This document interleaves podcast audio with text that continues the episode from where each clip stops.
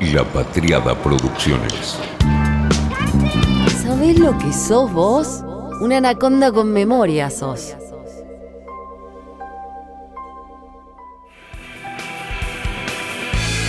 La secuencia inicial como ninguno de los dos lo ha advertido.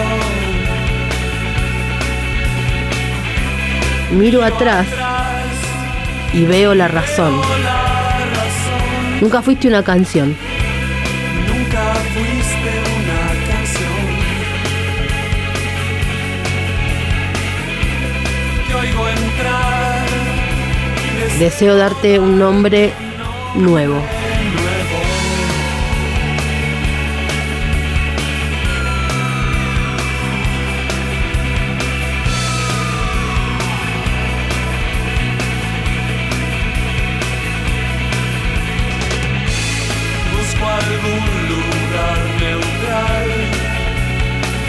Sí, mi curiosidad es más grande que tu miedo.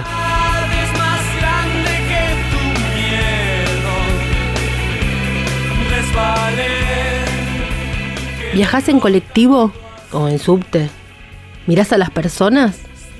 ¿Qué están haciendo las personas que están ahí? ¿Qué leen? ¿Qué consumen? ¿Con qué se distraen? ¿En qué están interesados? El teléfono, ¿no? El teléfono.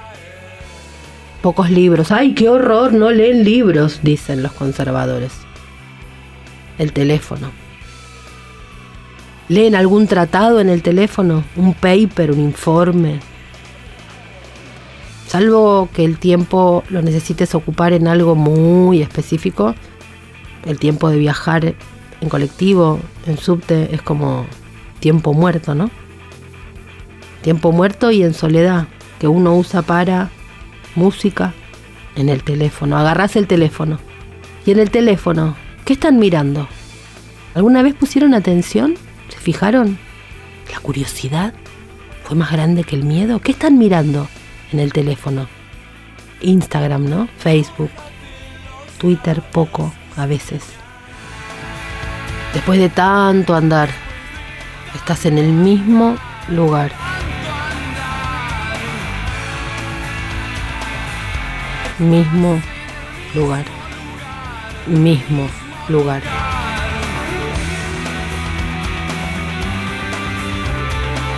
La aburrida distopía de nuestro presente compartido.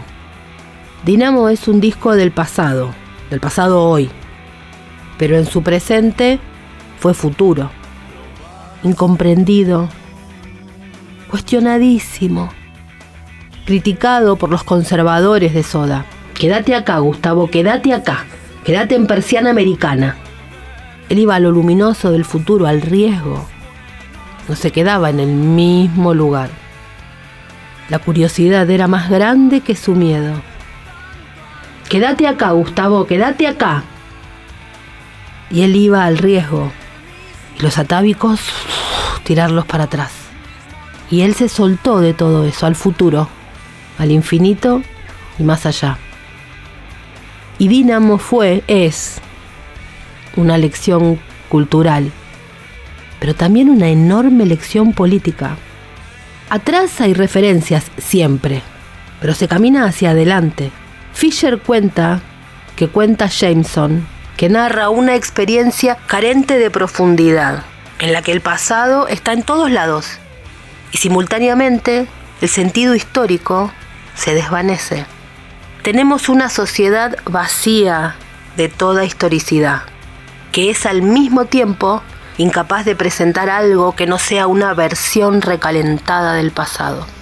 Quizá la única opción a una cultura dominada por lo que Jameson llama el modo nostálgico sea un tipo de nostalgia del modernismo.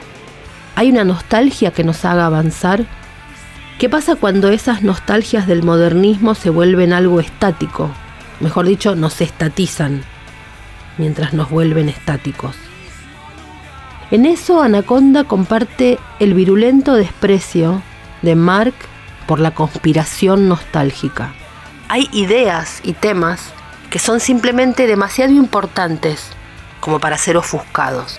¿Por qué poner obstáculos en el camino del entendimiento? Si queremos ganar, y no hablo de octubre, hablo de después incluso, son tiempos de invitar a entrar, de arrastrar con nosotros, no de acusar porque se van. ¿Qué ha pasado en el pasado que cuando alguien se va, un dirigente, en lugar de pensar en cuál ha sido su error para que ese se vaya, lo primero que hace es culparlo o sentirse ajeno algún tipo de responsabilidad porque ese se haya ido. ¿Qué pasó con el ego en la política?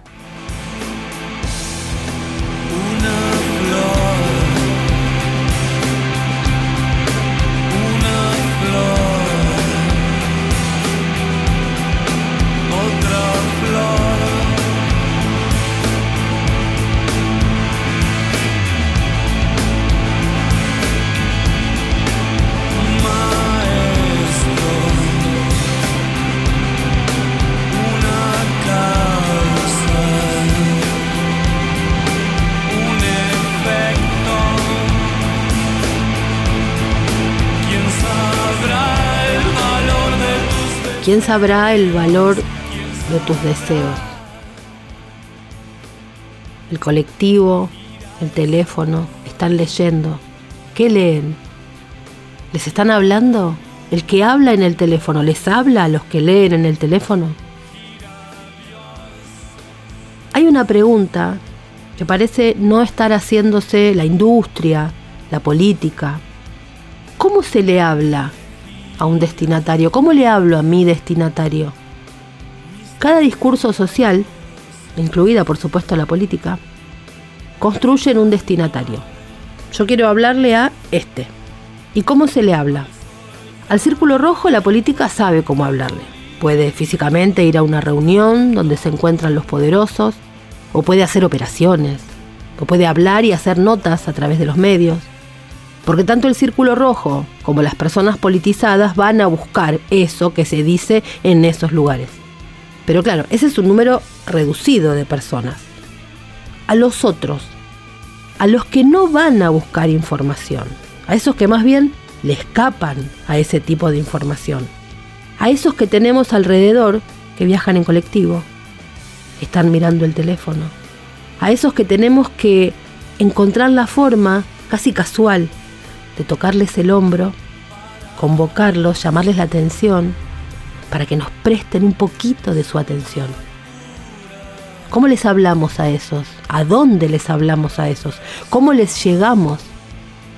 El intento final, el objetivo final, debería ser tratar de aparecer en ese recorrido en colectivo, para estar vivos en ese tiempo muerto. Estar ahí para que puedan leernos, vernos, conocernos.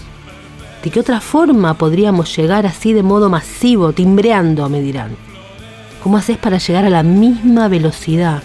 La velocidad de ahora, la velocidad de esta época, en este vértigo, en el vértigo del teléfono. A veces el gran problema es que la pregunta inicial, la secuencia inicial, es la que está mal. No nos preguntamos por ese destinatario. Hablamos de la gente, como si fuera una generalización que ya de por sí, por arte de magia, por el solo hecho de mencionarlo, estuviéramos incluyendo el concepto.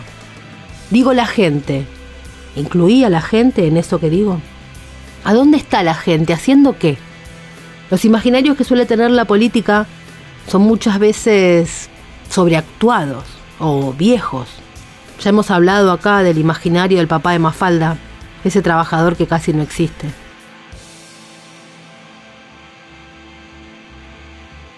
Entonces, ¿quién es ese destinatario? ¿A dónde está? Y ahí el discurso a veces empieza a hacer agua. Y no nos damos cuenta.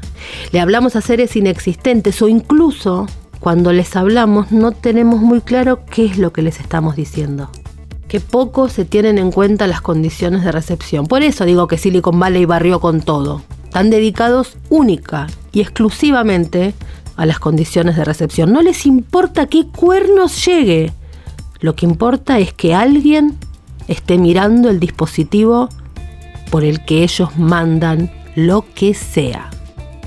¿Cómo es nuestro destinatario? ¿Qué está pensando? Si quiero denunciar algo, ¿cómo sé que eso que denuncio llegará como denuncia?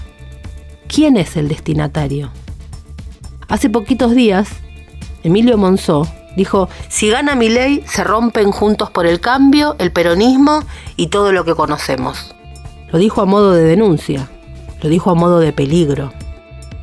Martín Tetaz incluso escribió, te lo están avisando, se cagan en la República y en la Constitución. A modo de denuncia, él lo dice como denuncia, ellos lo dicen como denuncia. ¿Cómo se escucha esa denuncia? ¿Qué escucha el destinatario? ¿Acaso no escuchará eso como una ratificación positiva? Lo que para nosotros es denuncia negativa. ¿Y si llega como ratificación positiva? ¿Y si cuando alguien escucha, si gana mi ley, se rompe juntos por el cambio, el peronismo y todo lo que conocemos? Se están cagando en la República y en la Constitución. ¿Y si eso es un aplauso en las orejas de quien escucha esto? ¿Y si eso es una reivindicación? Y si cuando nosotros denunciamos esto, del otro lado alguien dice es exactamente lo que quiero, ¿cómo desarmamos? ¿Cómo vamos contra el malo? Cuando lo que para nosotros es negativo, para otros es positivo. ¿Cómo crear algo que efectivamente sea una denuncia y no una ratificación? Obvio que cada uno habla desde uno, no podemos vivir en esquizofrenia absoluta y tratar de ser todo el tiempo otro, pero si uno quiere intervenir y modificar algo de la realidad a través de su participación en la conversación pública, sí o sí tiene que pensar en cuáles son las tácticas de llegar de modo más eficiente al que está escuchando del otro lado en el colectivo. Si hablamos solamente desde nosotros sin entender en qué situación se encuentra el que queremos que sea nuestro destinatario, nunca seremos eficientes. La lógica digital, la cultura silicon, domina porque hay una explicación técnica detrás. Y es que Silicon Valley no es un lugar, es cultura, como Nike. Es la cultura que solo piensa en las condiciones de recepción en que nos encontramos, solo piensa en qué estamos haciendo, solo piensa en contra de qué compite. Por eso es tan tremenda y al mismo tiempo rigurosa, precisa, la frase del CEO de HBO cuando dijo que él no compite contra Netflix, compite contra las horas de sueño, compite contra lo que sea que nos quite la atención. Esa es la economía de la atención, lo que rige el mundo hoy. La nueva cultura, como Nike. Zapatillas y teléfonos. El individuo en el centro, no el humano como parte. Yo con mi teléfono, yo y mi emprendimiento. Un empresario pyme, con la mejor de las intenciones, va y le dice a los trabajadores que no voten a quienes ellos quieren votar. Y les explica, y les explica, y les explica. Tiene la mejor voluntad, ¿eh? Pero ¿cuáles son las condiciones de recepción de ese discurso de ese empresario? Lo escuchan obreros con un salario, enojados, porque los demás cobran un plan y ellos no. Enojados porque quizá tienen que pagar ganancias, o quizá ahora no. Enojados porque anda mal el tren, porque no entran los productos importados para seguir trabajando. ¿Por qué deberían esos trabajadores, en esas condiciones de recepción, escuchar a un empresario que claramente para ellos es un privilegiado? Lo mismo un trabajador bancario, lo mismo a un trabajador judicial. ¿Por qué deberían escucharlos? Si alguien quiere que lo que dice tenga algún grado de escucha pública, tiene que pensar no en lo que quiere decir, sino en cómo decirle algo a los que están escuchando. Se perdió de vista la recepción. A quienes les hablan algunas ofensas. Hicieron algunos flyers, memes, Benny Hill de un lado con una foto. La foto de al lado es mi ley. Y dicen, vení Gil, potame y quédate sin salud pública, sin educación pública, sin ciencia y tecnología, sin derecho a progresar. ¡Viva la esclavitud, carajo! Y lo distribuyen en cuentas de redes sociales. ¿A quién le habla ese tuit? ¿Acaso puede funcionar el intento de convencer a alguien tratándolo mal, tratándolo de estúpido, de gil? Este es el típico ejemplo de una burbuja, de las burbujas de sentido, de la ratificación. En teoría es una publicación dirigida de A a B. A escribe eso, quiere que lo lea B. A vos te hablo, a vos, Gil. Sin embargo, ese B no va a existir jamás mientras le diga Gil. Ese texto, esa publicación de A, es para C, no es para B. Es para un B que no existe, un B que jamás construí como destinatario, un B al que no me acerqué para decirle algo.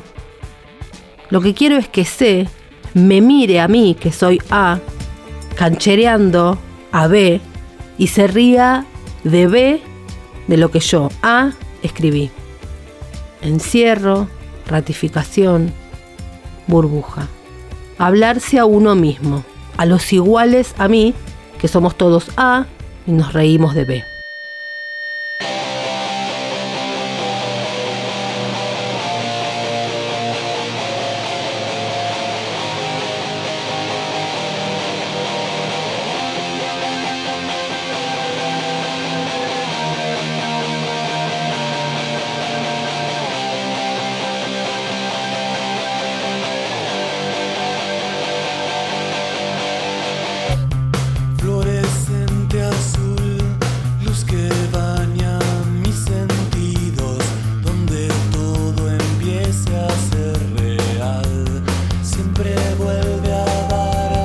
chances, una vuelta más.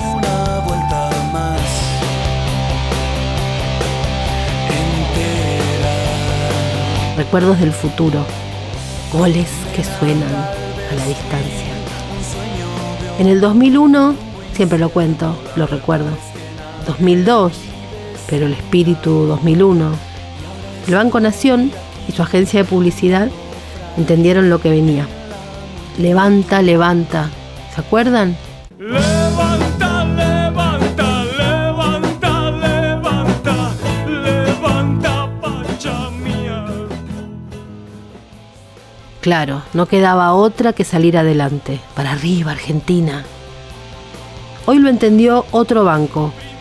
Contra romper todo, el equipo. Macro hizo la publicidad. La del equipo, la de la concordia. Desde ahí para pelearle al romper todo. ¿Cómo se escalonetea el discurso político?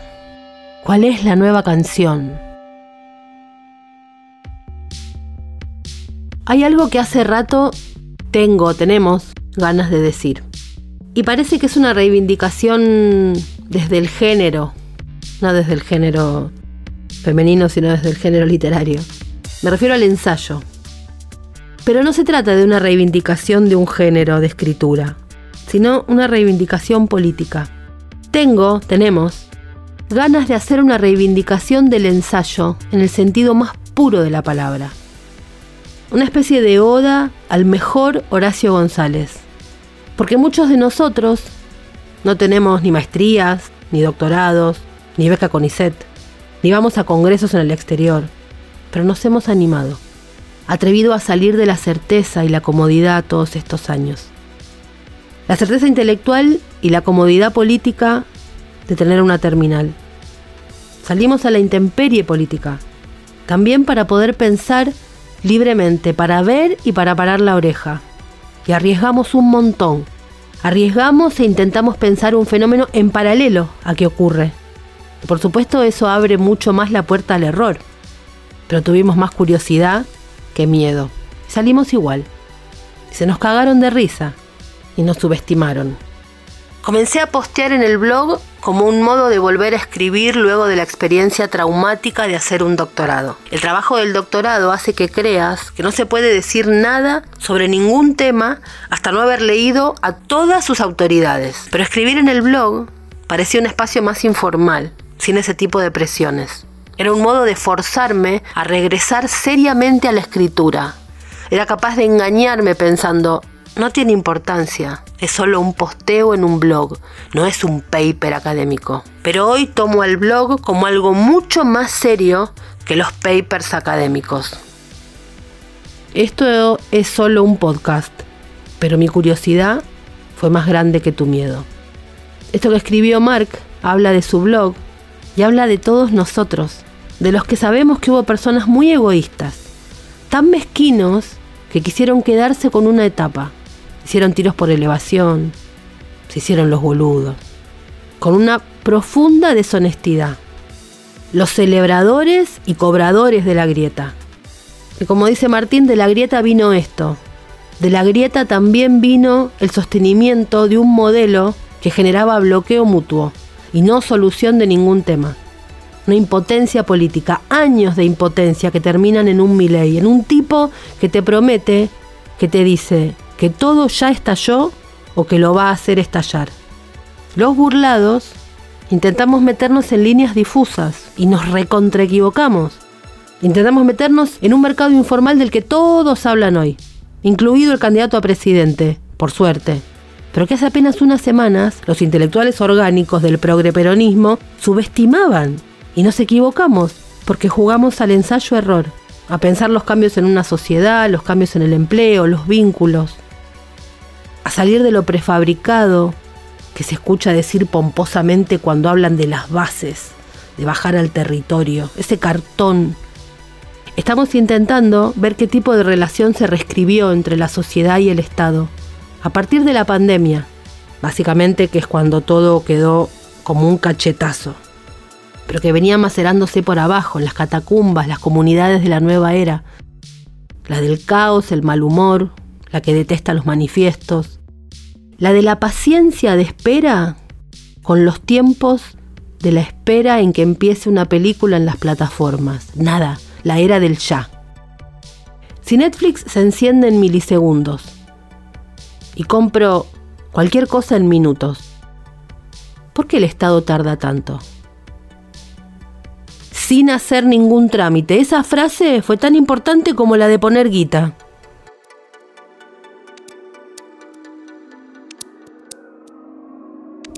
Estos días de campaña hay un space atrás del otro en Twitter. Son asambleas digitales, fogoncitos.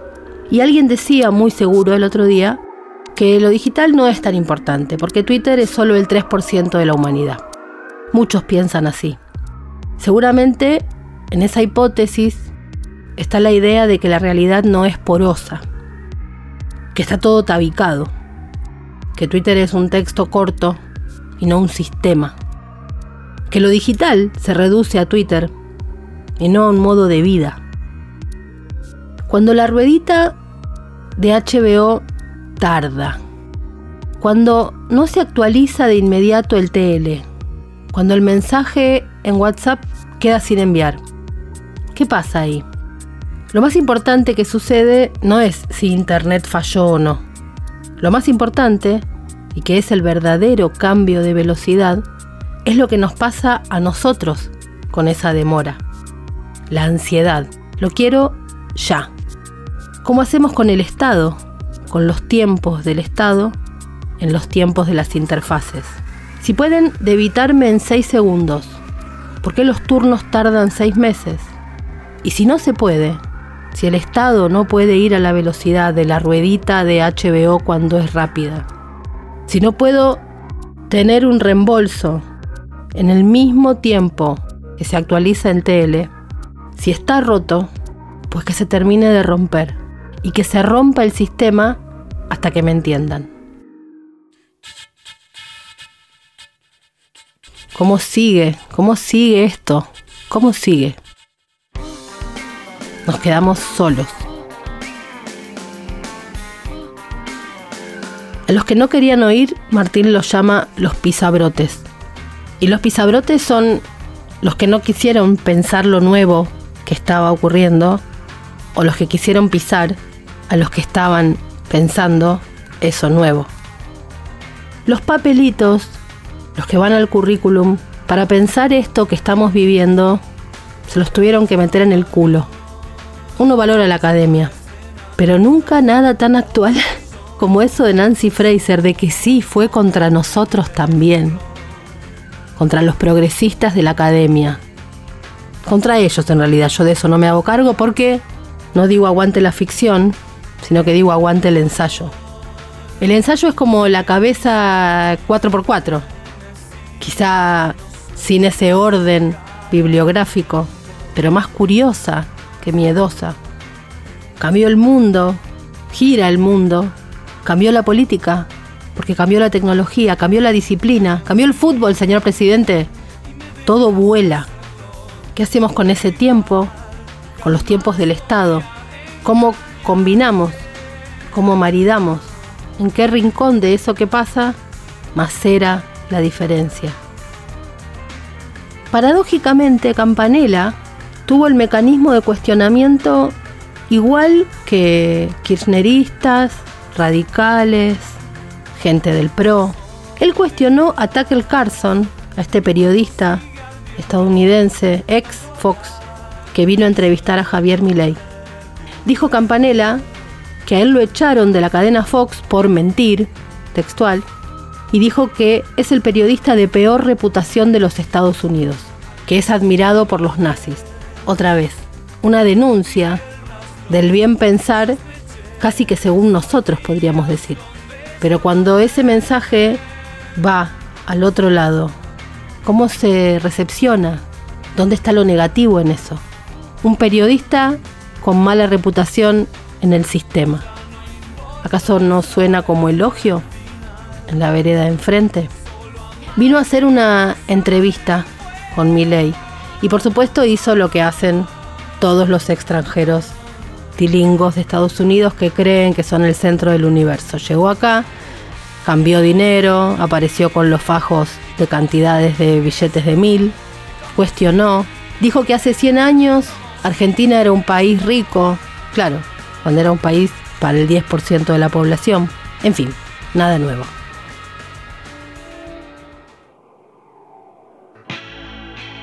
Primero león, luego cordero. Ruega a Dios por volver del desierto. But the Pope, you believe the Pope has an affinity for Raúl Castro? Sí, exacto. Sí, tiene afinidad por los comunistas asesinos. De hecho, no los condena. Es decir, es bastante condescendiente con ellos. Y es también condescendiente con la dictadura venezolana. Le volvió a decir comunista al Papa. Condescendiente con todos. Que en realidad él viola los mandamientos porque lo que sostiene es que la justicia social es un robo y el Papa adhiere a la justicia social. Por lo tanto, el Papa es un ladrón, un defensor de asesinos. Después dijo que el calentamiento global era parte de la agenda socialista y que eso se arreglaría si los precios fueran libres. Nada nuevo. Cuando Carlson migró definitivamente al mundo digital, se convirtió en el verdadero portavoz de la derecha global, un líder en ese movimiento, un verdadero líder ideológico de este espacio. Él había sido uno de los que habían sido propuestos para acompañar a Trump pero su migración al mundo digital lo terminó de convertir en una referencia. En este mundo digital es donde puede decir la barbaridad más absoluta. Por eso mi ley le cuajaba perfecto. Hizo una nota con un hombre que aseguraba que en 1999 había tenido sexo con Barack Obama, mientras estaban haciendo absolutamente todo lo que se les ocurra.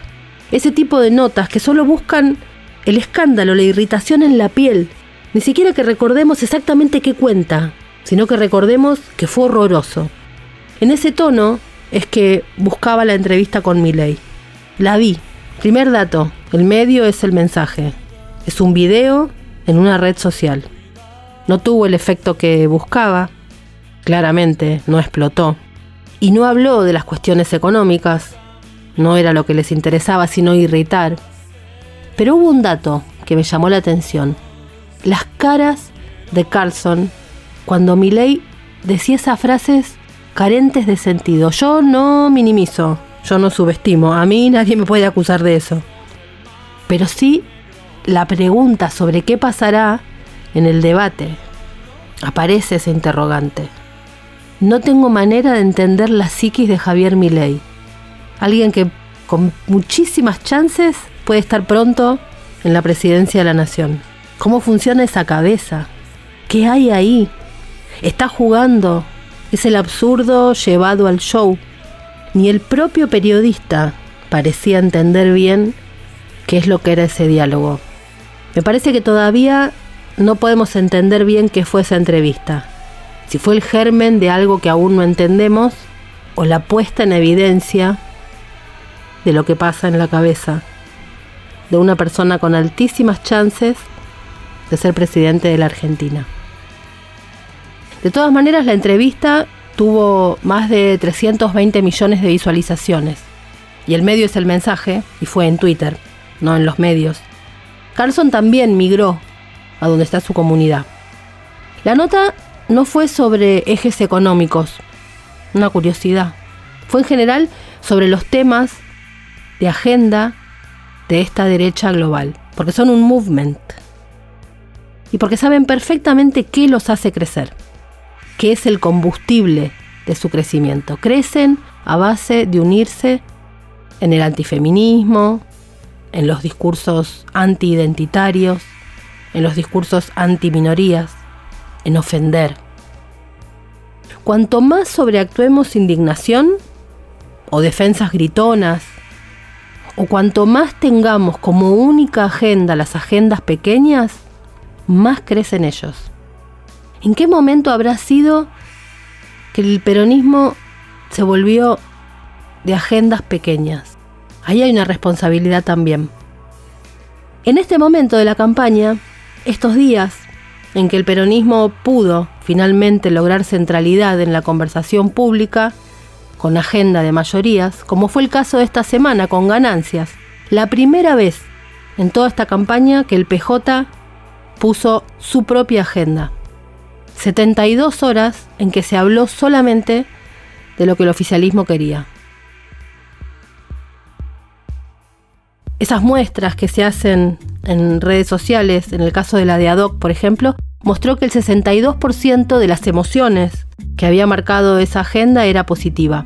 Y ese mapa de calor que se hace con las palabras arrojó Sergio Massa, Massa y ganancias como las palabras más grandes, las más conversadas. Habían dado un paso. Y y liman algunos al único gobernador que podría mantener vivo algo de lo que tienen. El 80% de los problemas de este gobierno tienen que ver con la interna y no con lo económico. Y se lo discuto a cualquiera. Me digan lo que me digan. Los hechos me dan la razón. En todos los países donde estas derechas pudieron crecer, el principal problema y la queja no era económica. Por supuesto que está. Por supuesto que el trasfondo existe. Pero el enojo, la furia, la ira, el querer romper todo, no se iniciaba en lo económico. Ese termómetro de lo que sucede es lo que no se quiere ver. Era medio cantado igual, algo así iba a pasar. Salieron a correr al gobernador que propuso una canción nueva. Mi amiga Rocío Galván construyó una imagen clarísima, diáfana. Un gobernador que abría un poco las ventanas, un poquito las puertas. Una rendija para que entrara luz de futuro. Cantemos las que sabemos, pero creemos canciones nuevas para que tres de los principales referentes de la provincia de Buenos Aires salieron a matarlo. Poco menos que le dijeron traidor. Quizá lo dijeron en voz baja. Que quede todo como está, quietito y como está. ¿Serán esos los que quieren un partido testimonial de minorías? Arrancar todo hacia el pasado, atávicos al pasado. Los pisabrotes.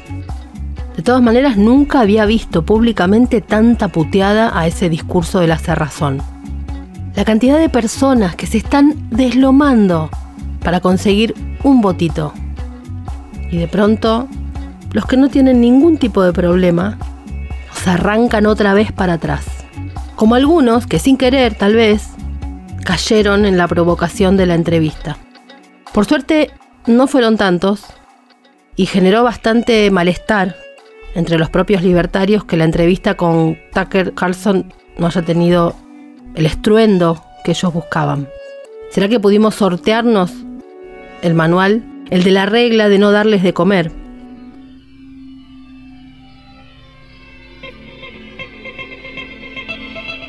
Tiene forma de espiral. Siempre funcionan igual. Escena 1, dicen lo más absolutamente disruptivo, absurdo, ofensivo que alguien pueda pensar. Paso 2, reaccionamos y los ponemos en el centro de la escena.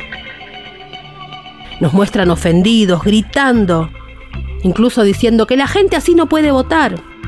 Tercer paso, nos señalan y nos denuncian. ¿Ven?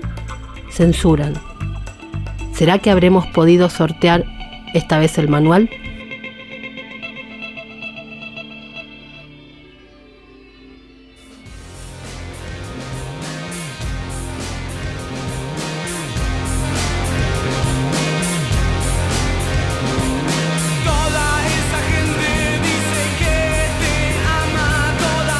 Gente que te ama, Gente que te odia.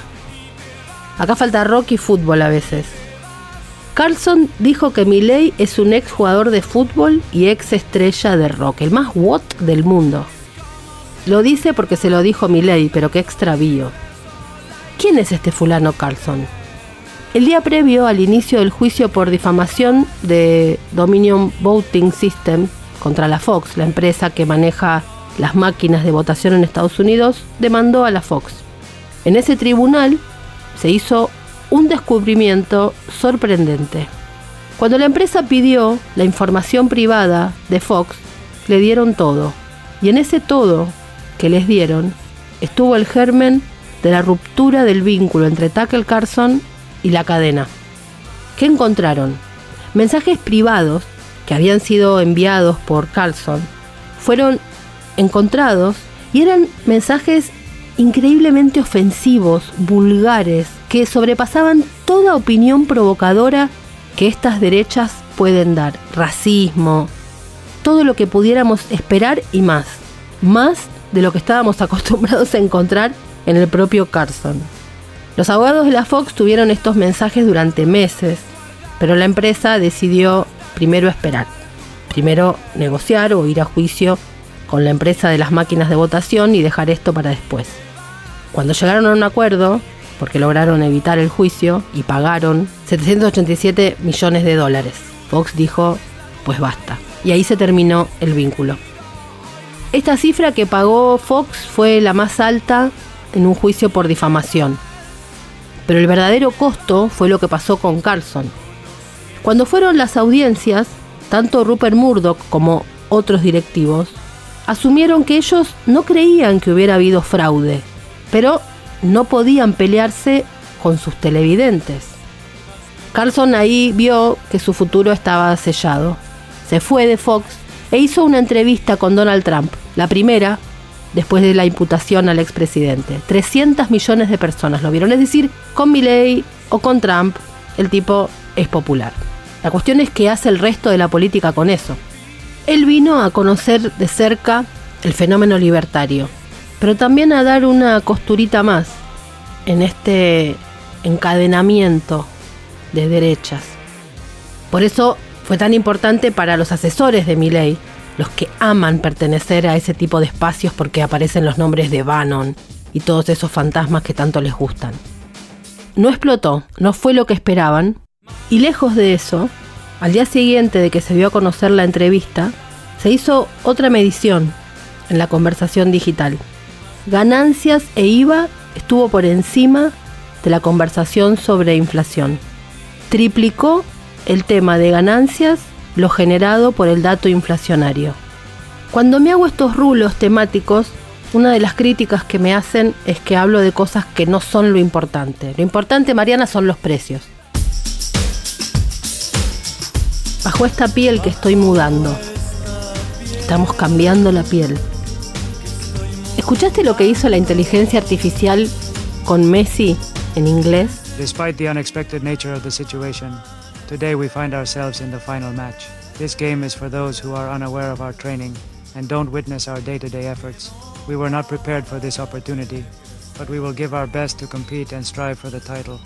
It has eluded us in the past, but we are determined to achieve it this time. I believe that the team has experienced significant growth, especially since Tata arrived.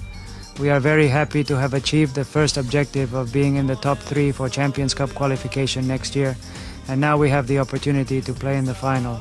This is a great accomplishment for the team, and we are excited to see what the future holds. Lo que estamos viviendo es algo mucho más parecido al paso del feudalismo al capitalismo que un cambio dentro del propio sistema, no porque el capitalismo se vaya a caer. Mark Fisher nos lo explicó. Es más fácil imaginar el fin del mundo que el fin del capitalismo. Pero el cambio de época está también en ese video creado con un Messi falso que habla en inglés. Mudando la piel, un cambio de época total. Por eso para algunos lo que es denuncia funciona en otros como bandera. Cambió el significante. La mentira es la verdad y para definir bien o mal ya no hay ni penal. Estamos acostumbrados a vivir en un mundo de realidades físicas y hoy, ¿dónde está la realidad? ¿Cuál es la realidad? La realidad son los precios, Mariana. ¿Y la angustia? ¿Dónde ponemos la angustia? ¿Cómo se mide la angustia? No hay índice que mida el cambio.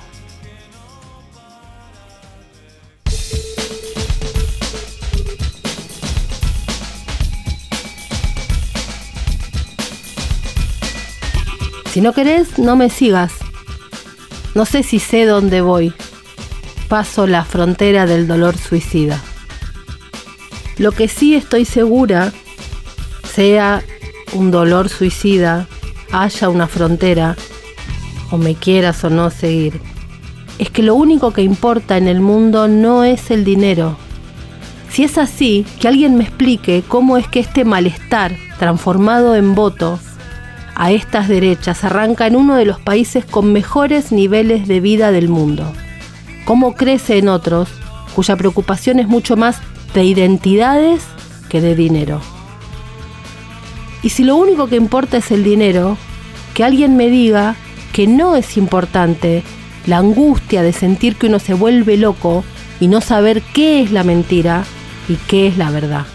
Las crisis políticas, como la que estamos viviendo, tienen ingredientes absolutamente desconocidos en algunos casos. Los papers a veces no terminan de explicar. Una actitud humilde, de asumir que uno no sabe o que se equivocó o que tiene curiosidad. Ir a buscar, decir no sé. ¿Por qué alguien se ofende tanto cuando alguien dice no sé? Me equivoqué. Esto que hice en el pasado estaba mal.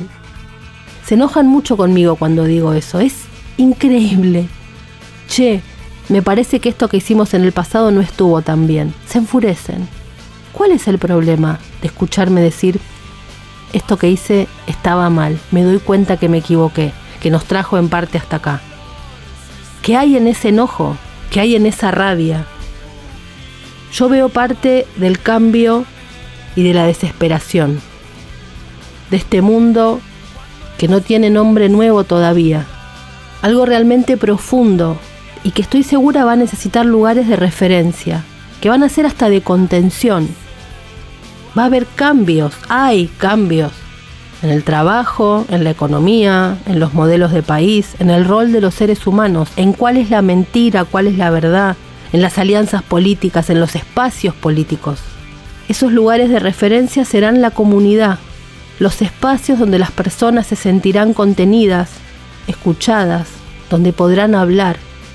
Serán los lugares contra la soledad, contra los tiempos muertos. El pasado ya no responde, ya no contiene más que a la nostalgia. En anacondas anteriores, ¿cuántas veces hablamos de la retórica de las efemérides? Lula hizo todo lo contrario de lo que hacen muchos y muchas acá, cuando caen en una campaña nostálgica de un país que terminó, un país del que le hablan a pibes y ellos se miran, porque lo que conocen no tiene nada que ver con eso que mencionan esos que hablan. una retórica de las efemérides. ¿Y el pasado inmediato cuándo? ¿Y la última década desde 2013, 2012 a hoy? ¿Cuándo? Ese pasado atávico da como oscuridad, miedo. Me hacen acordar esos calendarios de papel. ¿Te acordás? Esos tacos de papel que eran almanaques, que traían efemérides. Todos los días era el día de algo. Algo del pasado, claro. Y para el futuro, ¿qué hay adelante?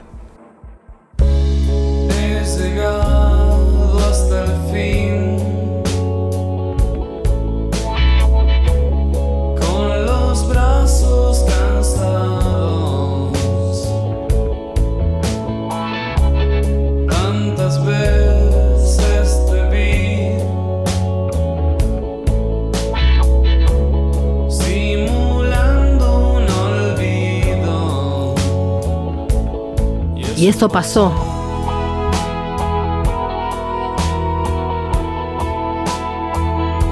Fue. Y el hastío nos llevó al desengaño. Recuperar el pop, como hacía Fisher.